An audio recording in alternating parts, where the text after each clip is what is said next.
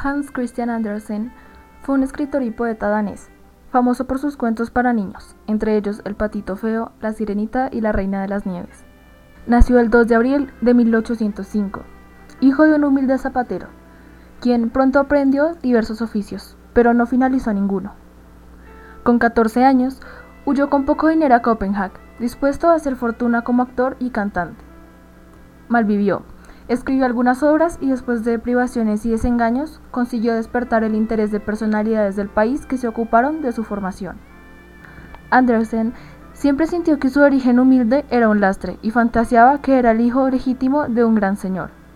Además de novelas, poesía y teatro, escribió una autobiografía, titulada La aventura de mi vida, y publicó valiosos libros de viajes fruto de sus experiencias, ya que se pasó aproximadamente 10 años de su vida viajando. El autor visitó Alemania, Gran Bretaña, Turquía, España, entre muchos otros países. Viajaba siempre con una cuerda en su maleta, por si debía escapar por la ventana a causa de un incendio. Fruto de su viaje más largo es el libro El Bazar de un Poeta.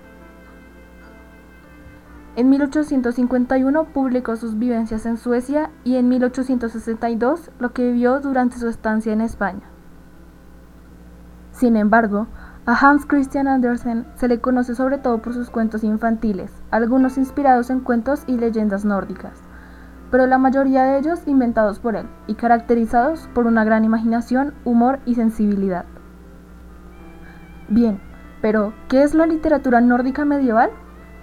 Con el término nórdica se hace referencia a los países de Noruega, Suecia, Dinamarca y Finlandia a estos territorios se suman una multitud de islas colonizadas por escandinavos, como las Feroe, las Shetland, las Orkney, las Hébridas, las Åland y la más importante de todas, Islandia.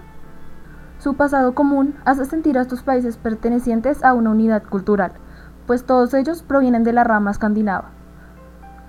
Esta unidad también es lingüística, ya que sus actuales idiomas provienen de lo que ellos denominaban Dansk Tunga, es decir, lengua danesa a la cual hoy se le conoce como antiguo norse o nórdico antiguo. Respecto a la noción de medieval, hay que poner acento en los últimos periodos del siglo conocido como Edad Media. Hasta donde se sabe, el sistema de escritura rúnico solo fue utilizado para breves inscripciones que se hacían sobre hueso, piedra, metal o madera. Es razonable pensar que el alfabeto latino junto con la tradición literaria cultivada en el continente son los impulsores del desarrollo y florecimiento de las letras. Esto se debió principalmente a la llegada del cristianismo y su establecimiento definitivo alrededor de los siglos X y XI. Y todo esto nos lleva a comentar el último término, quizás el más complejo, literatura. Mucho se ha hablado del tema. A lo largo del tiempo, escritores teóricos han difundido propuestas que han hecho redefinir el concepto de literatura, definida a partir del fondo o su forma, con función de enseñar o entretener. Y respecto al tema que nos interesa, debemos saber que lo que denominamos literatura está compuesto por textos de carácter y origen diverso. Así, obras que fueron concebidas como crónicas históricas, poemas religiosos, relatos de aventuras y cantos populares sobre la mitología funcionan para nosotros como literatura.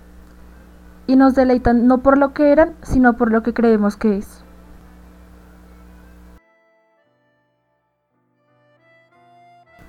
Finalmente, para concluir con esta intervención sobre qué es la literatura nórdica medieval, cito las siguientes palabras de Jorge Luis Borges. De las antiguas literaturas germánicas, la más compleja y rica es incomparablemente la escandinava.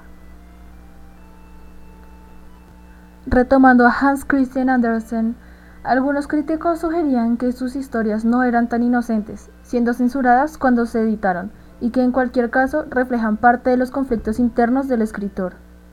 De sus comienzos artísticos, se sabe que Andersen decidió convertirse en cantante de ópera y se trasladó a Copenhague en septiembre de 1819. Una vez allí, fue tomado por lunático, rechazado y prácticamente se quedó sin nada. Pero hizo amistad con los músicos Christoph Weiss, Joseph Siboni fundador y director de la Real Academia Danesa de Música, y más tarde con el poeta Frederick Goldberg.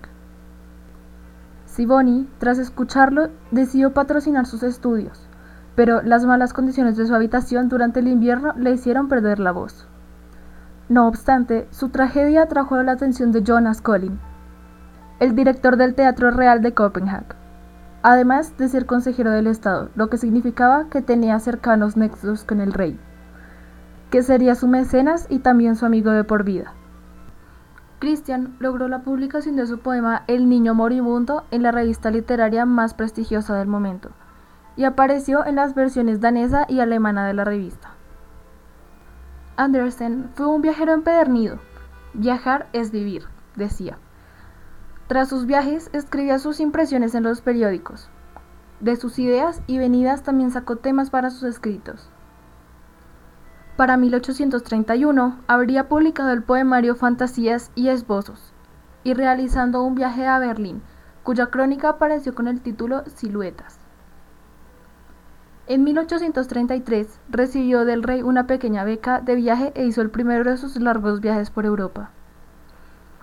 En 1834 llegó a Roma. Fue Italia la que inspiró su primera novela, El improvisador, publicada en 1835 con bastante éxito. En este mismo año aparecieron también las dos primeras ediciones de Historias de aventuras para niños, seguidas de varias novelas de historias cortas.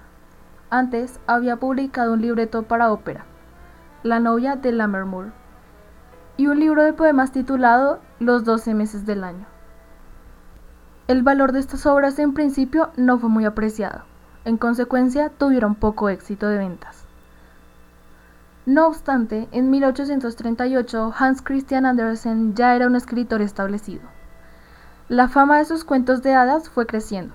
Comenzó a escribir una segunda serie en 1838 y una tercera en 1843, que apareció publicada con el título Cuentos Nuevos. Entre sus más famosos cuentos se encuentran El patito feo, El traje nuevo del emperador, La reina de las nieves, Las zapatillas rojas, El soldadito de plomo, El ruiseñor, La sirenita, Pulgarcita, entre otros. Sus cuentos para niños continuaron apareciendo hasta 1872, cuando las últimas historias fueron publicadas en Navidad. Durante la primavera de este año, Andersen sufrió una caída desde su propia cama, lo que le produjo heridas graves. Nunca volvió a recuperarse del todo, y el 4 de agosto de 1875 murió en la casa llamada Rolighead, cerca de Copenhague, donde está enterrado.